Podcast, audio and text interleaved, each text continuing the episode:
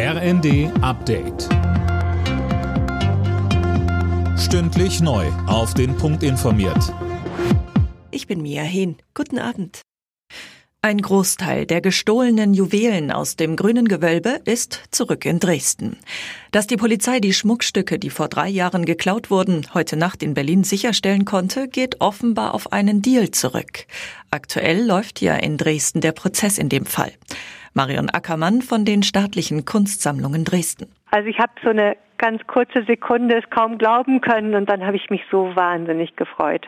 Ich habe ja die ganzen letzten drei Jahre immer fest daran geglaubt, wie, wie viele mit mir ähm, und wir haben ja auch alle gemeinsam viel eingesetzt dafür.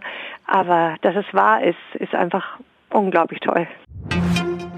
Nächster Schritt auf dem Weg zu mehr Unabhängigkeit von russischer Energie. In Wilhelmshaven ist das erste deutsche LNG-Terminal an den Start gegangen.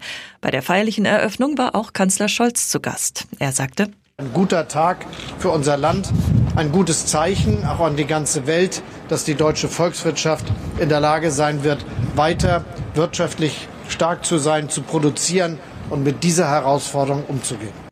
Naturschützer fürchten dagegen Umweltschäden im Wattenmeer. Russland attackiert weiter die Energieinfrastruktur der Ukraine. Allein gestern wurden über 70 Raketen abgefeuert. 60 davon wurden nach ukrainischen Angaben abgefangen.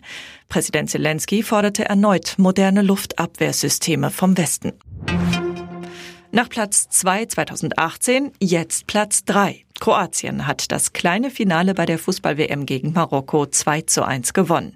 Für die Marokkaner war die Weltmeisterschaft dennoch ein riesiger Erfolg. Sie hatten es als erstes afrikanisches Team überhaupt ins Halbfinale einer WM geschafft. Alle Nachrichten auf rnd.de